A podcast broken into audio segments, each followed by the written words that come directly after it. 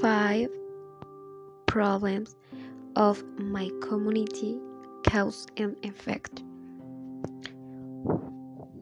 We will on the problems in my community he hard the potholes and holes in the road because there is maintenance in it there are producing waste trunks and the wind it is very dangerous since they are not seen and can cause an ill accident.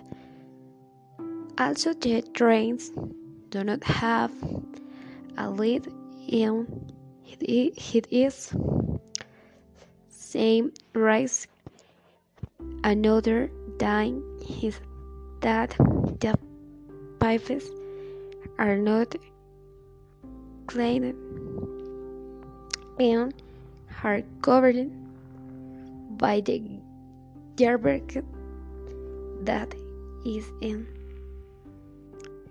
He is Tim.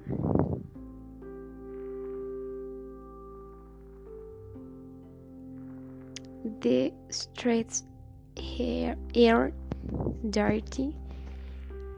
Another time his death signal is very fatal. Cats do not come in so easy online. If you have a Latin, one of my reasons is to speak with the delegate of my community so that she can speak with the president of the municipal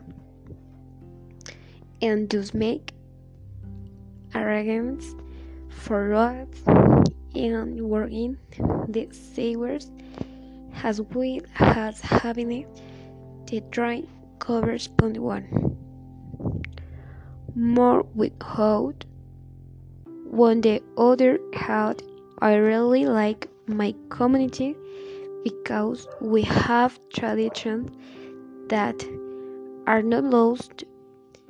It because a magical tone in mariachi. Since it is a community full of mariachi I love his patron saint festival.